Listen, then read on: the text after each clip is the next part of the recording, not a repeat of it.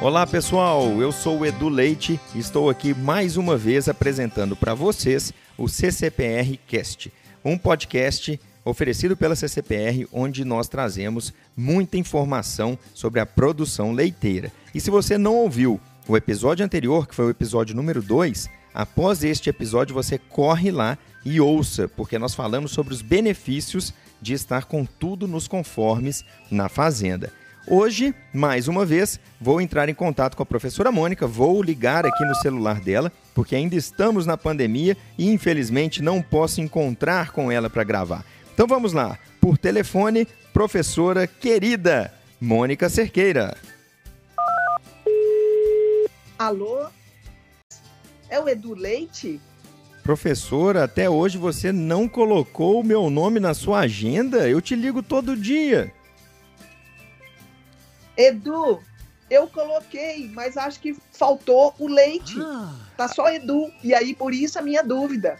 Espero que você esteja bem.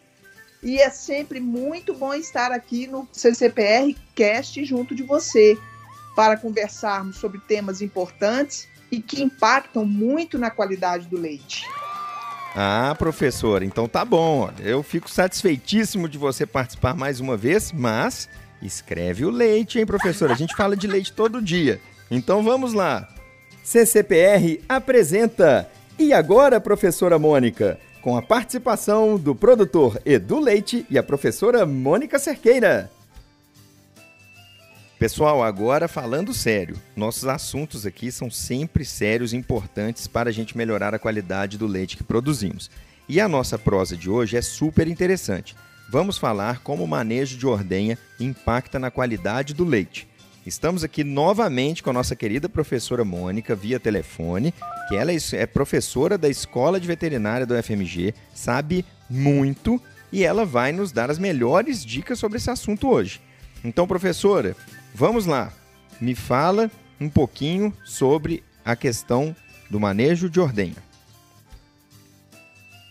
Pois é, Edu. Na verdade, o manejo de ordenha impacta diretamente na qualidade do leite e pode ter influência em todos os parâmetros, como CPP, que é a contagem padrão em placas, CCS, que é a contagem de células somáticas, e também nos componentes do leite, especialmente no teor de gordura. Com o manejo adequado de ordenha, a qualidade será adequada mas se houver alguma falha, podemos ter aumento da CPP e da CCS e reflexo também nos componentes do leite, como por exemplo a gordura. E o que eu preciso fazer para manter a boa qualidade do leite? Na prática, como eu preciso ficar atento na fazenda, professora? Edu, tudo começa com uma correta condução dos animais em ambiente calmo, com cuidado e sem estresse. É muito importante lembrar hoje da questão do bem-estar animal. A preparação dos animais, fase que compreende a realização do teste da caneca, pré-dipping, que é a desinfecção dos tetos antes da ordenha, secagem dos tetos e colocação das teteiras, é fundamental e deve ser feita com muita atenção. Temos que ficar atentos e garantir que os animais estejam com tetos limpos, desinfetados e secos. Eu diria que este é o primeiro grande segredo: ordenhar animais com tetos limpos, desinfetados e secos. O tempo de preparação deve ser de um minuto a um minuto e meio e precisamos verificar também se está ocorrendo muita admissão de ar no momento da colocação das teteiras. Em seguida, temos a ordenha em si, que deve transcorrer em ambiente tranquilo, de forma completa e ininterrupta. Precisamos evitar a sobreordenha, que é aquele tempo excessivo, e garantir que a desinfecção dos tetos após a ordenha, o chamado pós-dipping, seja correto. O tempo de ordenha também é muito importante.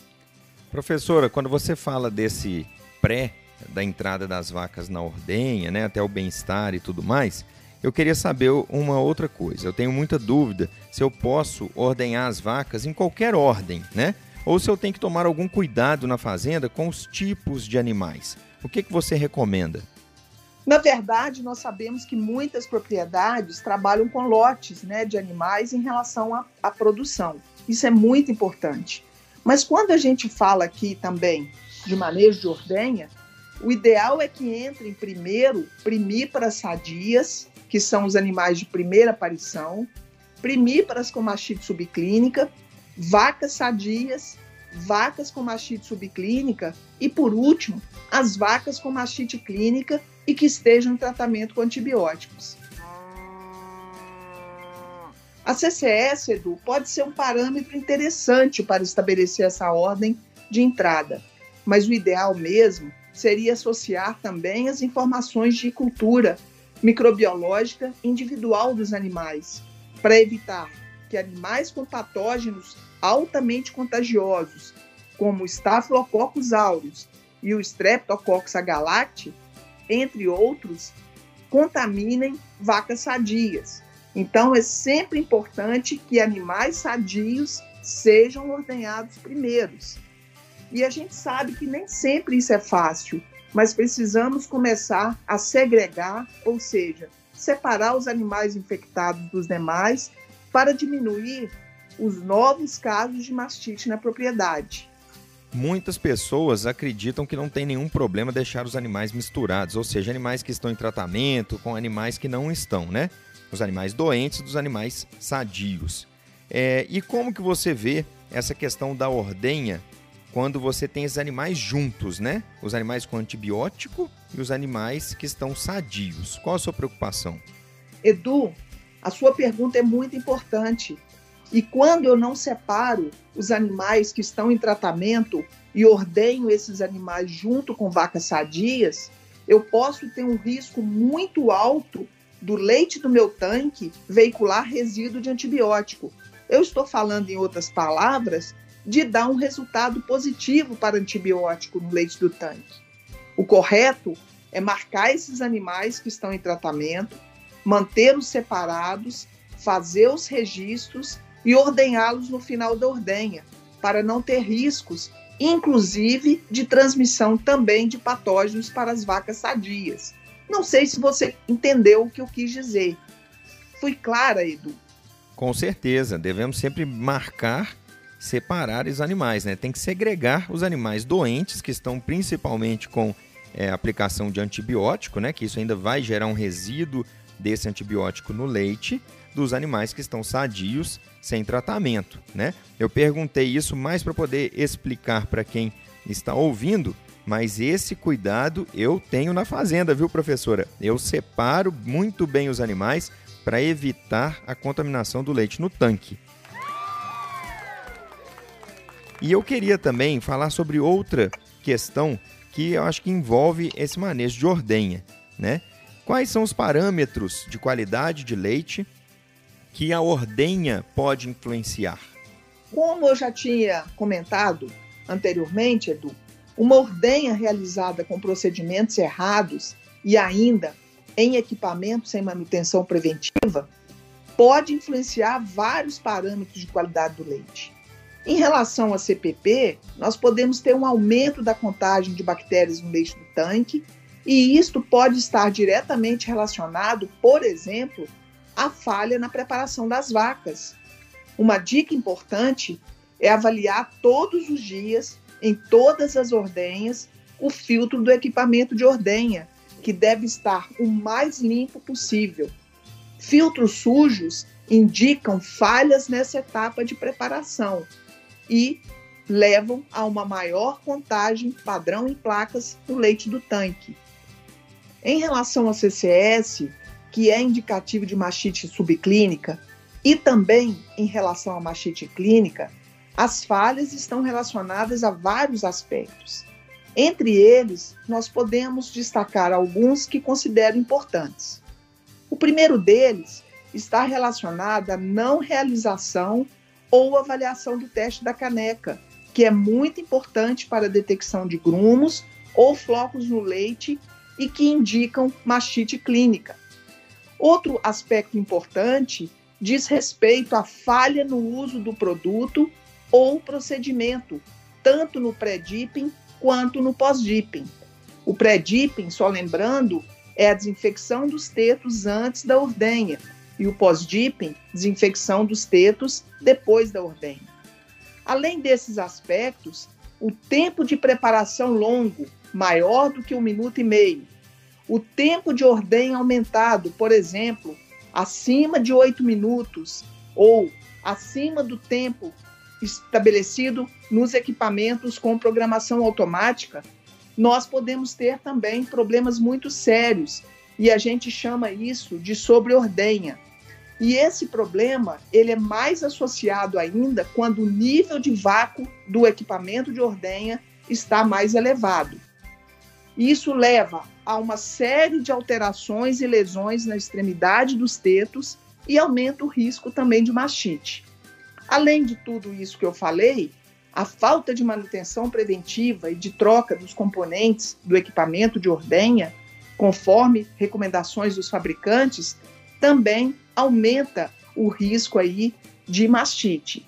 Teteiras velhas, além de terem menor eficiência nas etapas de massagem e de extração de leite, podem representar também fontes de contaminação de micro-organismos de uma vaca para outra.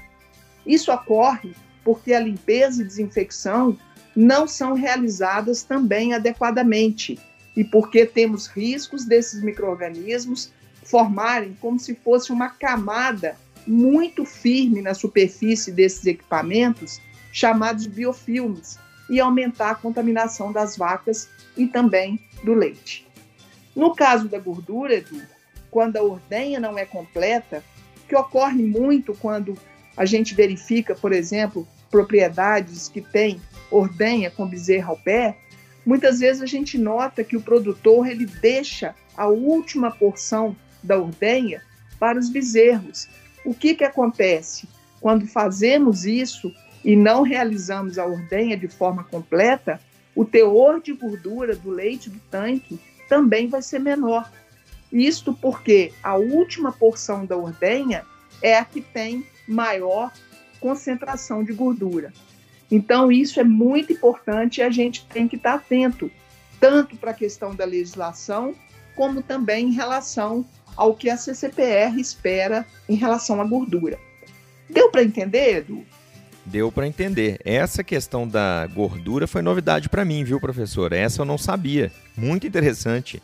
Pois é, e é um problema que ocorre muitas vezes em fazendas que tem, por exemplo, um material genético que a gente espera aí um teor de gordura mais alto e que quando a gente avalia os resultados do, das análises né, de qualidade do leite, a gente não percebe que essa gordura está alta, ou seja, ela está baixa. E isso pode estar relacionado a esse problema. E aí a gente verifica que muitas vezes os bezerros né, estão bem fortes, mas o teor de gordura no leite do tanque às vezes nem atinge aquele mínimo de 3%. É preciso estar atento. É isso aí, produtor. Então fique atento. Se você se preocupa muito com genética do seu rebanho, né, a qualidade dos animais, você tem que se preocupar também com o manejo de ordenha. Fica a dica aí. Professora, foram muitos itens que você falou nessa última resposta que agregam demais para todos os produtores. Eu queria agora que você elencasse esses itens de maneira bem definida, né, para o produtor saber o que, que ele precisa adotar para garantir a melhor qualidade do leite. Primeiro ponto, Edu, é que a ordenha seja realizada num ambiente calmo e seguindo uma sequência que precisa ser a rotina da propriedade. Então, primeiro ponto importante: realização do teste da caneca, eliminando-se os dois a três primeiros jatos em uma caneca de fundo preto ou telado. É importante não apenas realizar o teste da caneca, mas avaliar também a secreção para ver se tem grumos, se tem flocos que indicam ocorrência de mastite clínica. O segundo ponto é a desinfecção dos tetos, pré-dipping, cobrindo-se totalmente os tetos e deixando a solução agir por 20 a 30 segundos. Isso é muito importante. E o que eu tenho observado na prática é que muitas vezes, imediatamente depois que é feita a desinfecção, já é feita a secagem dos tetos. Isso não está correto. Nós precisamos esperar esse tempo de 20 a 30 segundos para que o desinfetante elimine as bactérias que estão presentes na pele do teto e que podem, obviamente, contaminar o leite e até ser veiculada de uma vaca para outra por meio das teteiras. O outro ponto, então, é a secagem dos tetos com papel toalha descartável. Todas essas etapas, essas três etapas que eu falei, elas representam aquela fase de preparação que deve ser feita em torno de um minuto a um minuto e meio. Quando esse tempo aumenta, temos mais risco de mais leite residual na glândula mamária. E isso não é bom e pode aumentar também o risco de ocorrência de mastite. O quarto ponto aí está relacionado à colocação e alinhamento das teteiras. Em seguida, fazemos a ordenha completa ininterrupta e no final desinfetamos completamente os tetos, ou seja, fazemos o pós-dipping, cobrindo todos os tetos com produto de uso aprovado. Atenção, produtor! Utilize produtos com uso recomendado tanto para pré como para pós-dipping. Não invente, não faça formulação na propriedade, porque isso pode causar problema para você. Edu, uma informação muito importante. Não vale a pena economizar com a qualidade dos produtos de pré e de pós-dipping, porque eles diminuem muito o risco de novos casos de mastite na fazenda. Quando eu mudo para um produto de pior qualidade, eu corro o risco de ter maior taxa de novos casos, que me indica que a mastite está aumentando na fazenda. Precisamos lembrar que a mastite é uma das maiores causas de perdas econômicas na atividade leiteira. Muito bom. Essa questão do produto, ela é importantíssima. Produto de qualidade vai sempre garantir todo o trabalho de manejo que foi efetuado na fazenda, né, professora? Isso mesmo. E eu gostaria de dar algumas dicas aqui.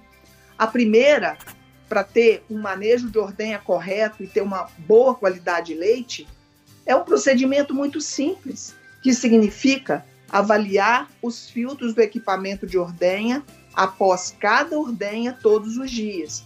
Eu dou até uma dica para fixar esses filtros. Coloca uma régua e fixa essas, esses filtros para uma avaliação. Isso é muito importante. A segunda dica, Edu, é verificar se ao colocar as teteiras e começar a ordenha, os animais estão sapateando, tentando tirar os conjuntos ou defecando e urinando muito pois isto indica que os mesmos estão estressados ou até mesmo que o nível de vácuo do equipamento está alto e causando dor. Quando eu verifico muitos animais sapateando e tentando tirar os conjuntos, isso é um sinal de que eles não estão confortáveis. A terceira dica diz respeito ao final da ordenha. É importante avaliar o estado da extremidade dos tetos, se há formação de anéis, hiperkeratose, que é como se fosse uma calosidade que desenvolve ali na extremidade do teto, ou outras alterações que nos indicam que possivelmente esteja ocorrendo sobre ordenha e nível de vácuo alto, que podem, como eu já disse, aumentar os riscos de mastite nos animais também. Nos animais em que observo essas lesões, Edu, por exemplo, posso ter mais dificuldade de desinfetar corretamente os tetos e ter ainda colonização, ou seja, multiplicação de bactérias, como o Staphylococcus aureus, que é uma bactéria muito contagiosa, de muito difícil controle e erradicação na fazenda. Tudo isso aumenta o problema de mastite na fazenda. Muito bom, mas agora eu quero saber é o pós-ordenha. Depois de fazer todo o manejo de ordenha, como que eu posso observar os animais e saber se o manejo foi bom ou ruim? Você pode nos dar alguma dica, professora? Com certeza. Continuando o que a gente estava conversando, acho muito importante também avaliar se os procedimentos de pré e pós-DIP estão sendo feitos corretamente. Para isso, podemos envolver um teto de algum animal com papel toalha descartável e observar se todo o papel absorve o desinfetante. Em outras palavras, eu vou como se estivesse enrolando o papel toalha na extensão do teto e verificar se em toda a extensão desse papel se há absorção desse desinfetante. Outra dica é fazer avaliação do que a gente chama de score da extremidade dos tetos. Uma boa estratégia é tirar fotos dos tetos de baixo para cima, para uma melhor avaliação. O ideal é que scores classificados como alto e muito alto, em que eu observo a formação de anéis ásperos e muito ásperos na extremidade do teto, sejam observados em menos de 20% dos tetos avaliados. Edu, então, resumindo, um bom manejo garante uma boa qualidade de leite com baixa CPP, baixa CCS e componentes em teores adequados. Ajustar e padronizar o manejo de ordenha correto junto aos funcionários da fazenda é muito importante e faz toda a diferença nos resultados da atividade. Por isso, eu estimulo sempre que o produtor converse com seus funcionários e que acompanhe a rotina da ordenha para verificar se os procedimentos estão padronizados e se tudo está dentro dos conformes. Deu para entender, Edu? Deu para entender muito. Professora, mais uma vez, você sempre traz as melhores informações para nós produtores. Sempre tirando dúvida, reforçando aquele conhecimento que nós já temos e muitas vezes puxando a nossa orelha para executar aquilo que a gente já sabe que é correto fazer na fazenda. Né? Então, com essas dicas do nosso podcast, nós com certeza vamos cada vez mais melhorar a qualidade do leite na fazenda. Nossa, que ótimo, Edu. Fico muito feliz. E olha, vou te garantir, hein? Na sua próxima ligação, eu não vou perguntar ou não vou falar que estou reconhecendo essa voz. Eu já vou dizer: Olá, Edu Leite, tudo bem com você? Olha, esse é o seu dever de casa. O meu é melhorar a ordenha, hein? E o seu vai ser anotar o meu nome completo na sua agenda, professora. Muito obrigado por me atender mais essa vez e tirar a dúvida de todos. Agradeço também, professor, a todos aqueles que estão nos ouvindo neste momento no CCPR Cast, um podcast oferecido pela CCPR, onde o objetivo é que você aprenda sempre mais sobre como melhorar o manejo na sua fazenda e ter melhores resultados. Edu, mais uma vez, muito obrigada aí por sua participação e pela oportunidade que você e a CCPR estão me dando de levar essas informações a todos os produtores. Me coloco à disposição e com muita alegria sempre para ajudar os nossos produtores. Muito obrigada. Eu que agradeço e mais uma vez, siga o CCPR Cast, produtor. Siga o CCPR Cast e fique com tudo nos conformes. Um grande abraço e até a próxima edição.